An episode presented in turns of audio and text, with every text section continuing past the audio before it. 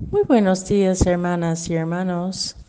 Las lecturas de este día lunes de la semana 22 del tiempo ordinario son de la primera carta a los tesalonicenses, capítulo 4, versículos 13 a 18, y del Evangelio según San Lucas, capítulo 4, versículos 16 a 30.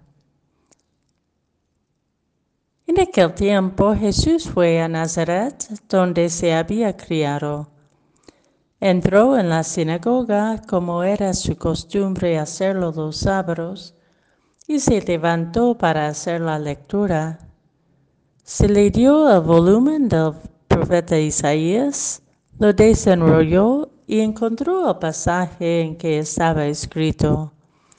El Señor, el Señor está, el Espíritu del Señor está sobre mí, porque me ha ungido para llevar a los pobres la buena noticia nueva, para anunciar la liberación a los cautivos y la curación a los ciegos, para dar libertad a los oprimidos y proclamar el año de gracia del Señor.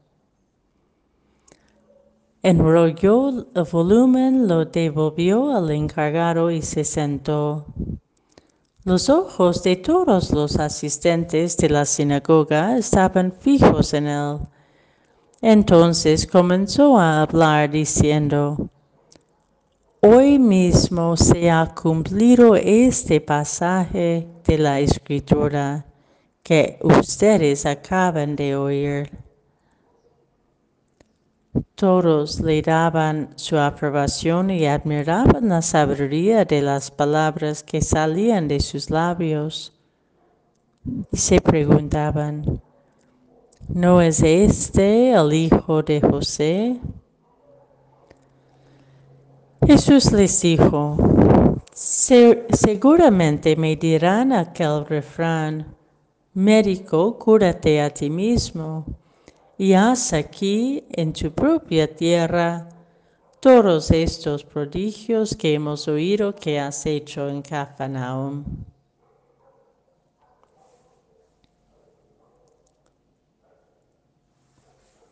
Jesús fue a Nazaret, donde se había criado. Volver a donde nos hemos criado es una gran invitación de Jesús a por una parte, situarnos nuevamente en la significancia de los contextos formativos de cada uno y cada una. Y por otra parte, a romper los recuerdos nostálgicos y limitantes de familiares y conocidos. San Lucas cuenta un relato de Jesús a los doce años entre los doctores de la ley en el templo de Jerusalén. Ir a la sinagoga en su pueblito era de costumbre. Y quizás incluso no fuera la primera vez que tomó la palabra para proclamar la palabra, para proclamarla. Sin embargo, esta vez Jesús marca una gran diferencia. Esta palabra se ha cumplido hoy.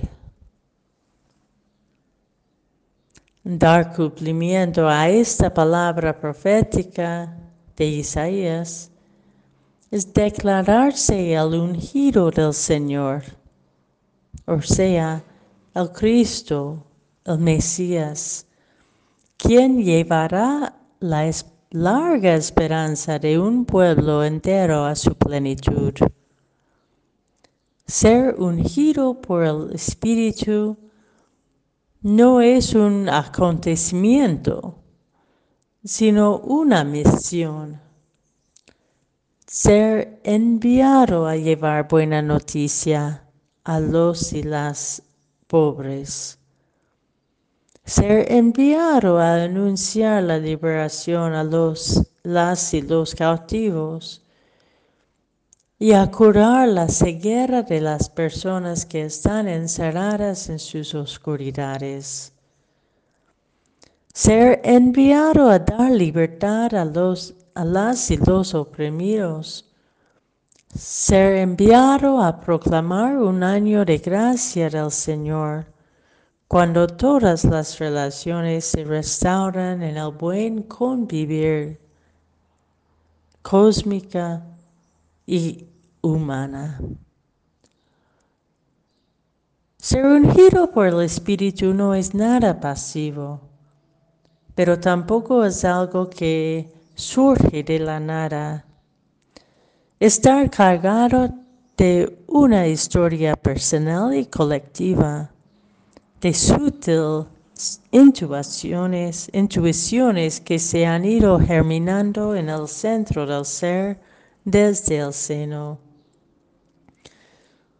Unos versículos, unos versículos después de estos proclamados por Jesús del libro de Isaías, encontramos otros que la Virgen María en San Lucas canta al inicio de su Magnificat, el cual repite el sentido de una salvación concretado en la restauración de relaciones rotas por el individualismo, la codicia, el abuso de poder, la corrupción.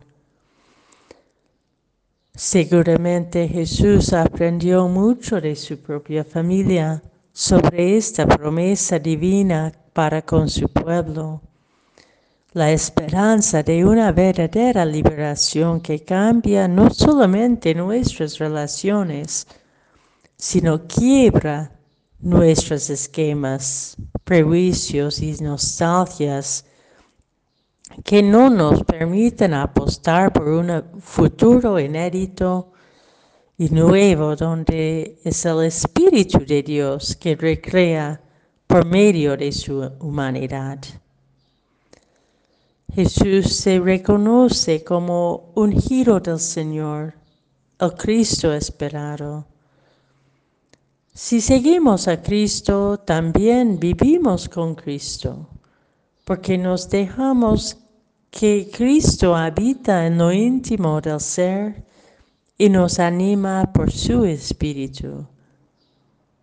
Entonces la misión de Cristo es nuestra misión. La palabra encarnada de Dios busca encarnarse en nuestra propia palabra, enviándonos para una misión divina que consecuentemente vuelve a Dios.